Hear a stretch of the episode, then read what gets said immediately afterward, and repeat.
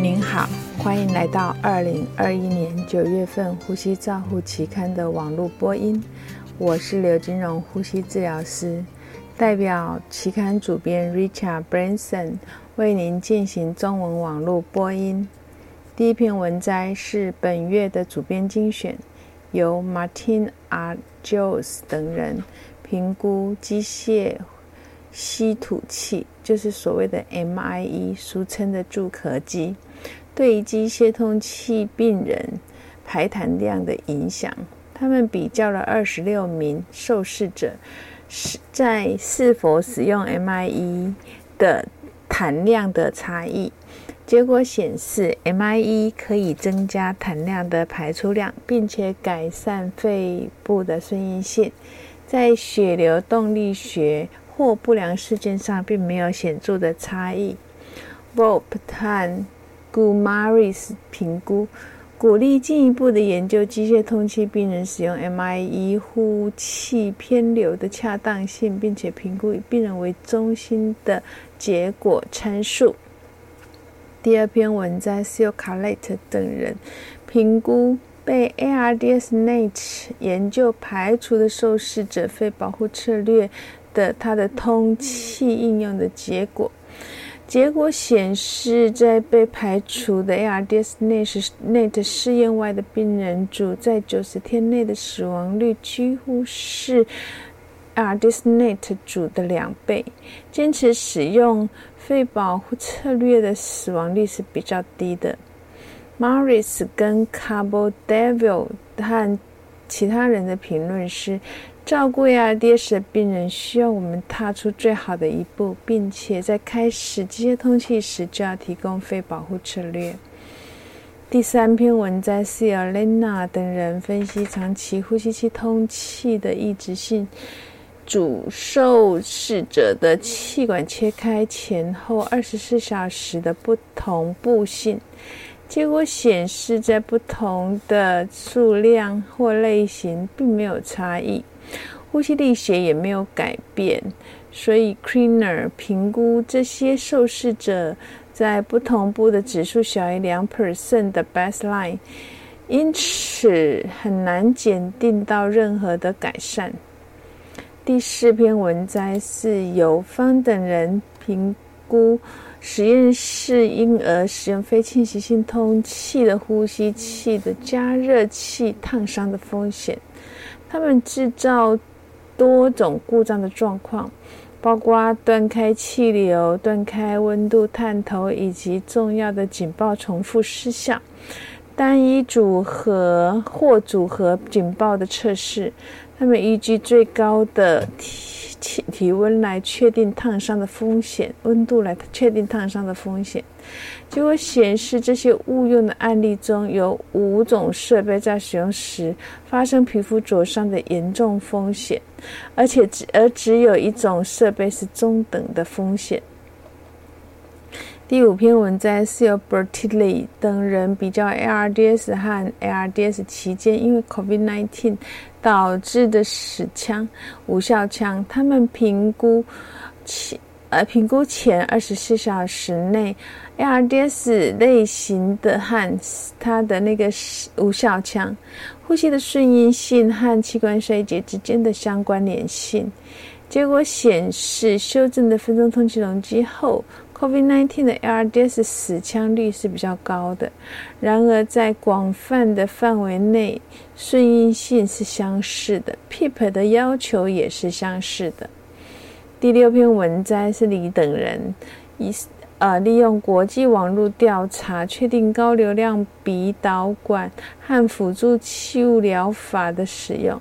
结果显示，四分之一的回复者通过 high flow nasal cannula 进行气雾治疗，而四十 percent 的回复者通过雾化器和咬嘴来进行气雾治疗。三分之一的回复者在雾气治疗上停止了 h y p h r o n a s a l cannula 的应用。所以他们得知得得到的结论是。h y p h r o n a s a l cannula 的使用是多样性的，但是在气雾治疗时，他们的操作最佳的使用证据是不一样的。第七篇文摘是由 s c a l u t e r 等人以多中心儿科加护病房资料中分析身体质量指数 （BMI） 对初始初始呼吸器支持的影响的回顾性文章。结果显示，在一百一千七百二十一名受试者，三十六 percent 的病人是超重，初始呼吸器支持期间没有显著的差异，但是超重的过重的受试者。在 high flow nasal cannula 治疗之后，需要插管的比例是比较高的，所以作者建议 BMI 偏高的情况下，使用 high flow nasal cannula 可能会增加插管的风险。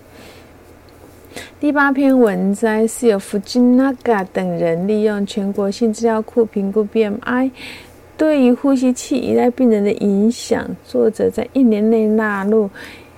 一万一千八百零一名受试者，其中三百八十八名在 ICU 出院时是呼吸器依赖的。他们发现，即使调整了潜在性的混杂因素，体重过轻的受试者在 ICU 出院时呼吸器依赖的风险也会增加。肥胖者与呼吸器依赖的风险是有比较高的相关性。那但是这种相关联并不是很明显，在体重过轻的受试者，ICU 死亡率、住院死亡率和气管切开的风险也会比较高。第九篇文摘是由 Alker 等人在实验室研究包曼不动杆菌产生的生物膜现象。作者通过 jet 喷射式的雾化器给予沙丁胺醇，分析气管内管中的生物膜对于沙丁胺醇沉积的现象。结果显示，这个气管内管中的生物膜对沙丁胺醇的沉积没有影响。将雾化器放在模型和加热潮换器之中，也不会增加雾气雾的给予。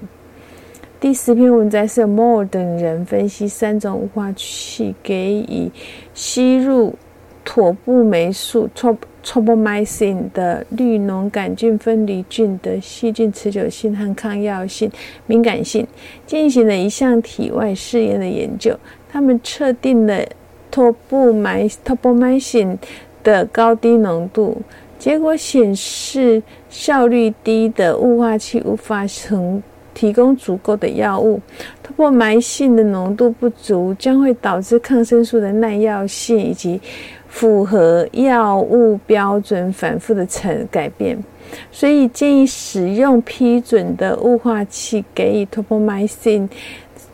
达到他希望能够达到的浓度，治疗浓度在临床上是非常重要的。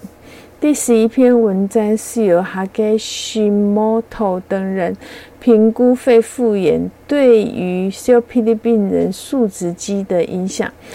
作者回顾分析对于对照组和复原后的实验组使用动。电脑断层扫描评估树脂肌横截面积，肺复原可以减缓每年下降的负树脂肌的质量。第十二篇文摘是由赵等人从呼吸器的记录来分析八十六名受试者对 NIV 长期依从性。依从性的定义是每天使用四小时以上，而不依从性就是小于四小时。大多数的受试者患有精神疾肌肉疾病，并且在家接受治疗。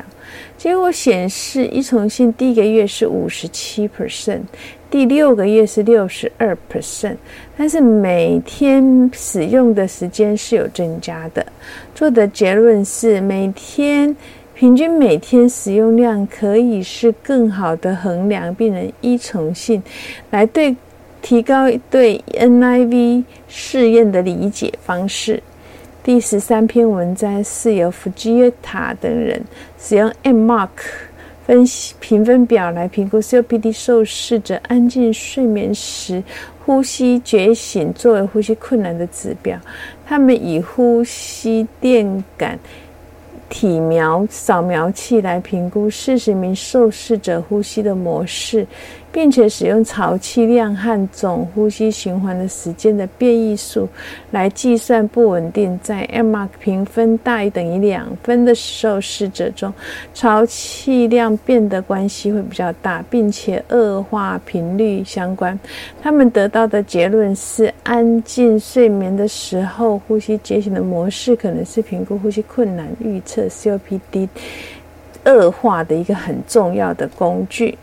第十四篇文章是由咖啡卡等人提供呼吸照护品质管理相关的叙述性的评论。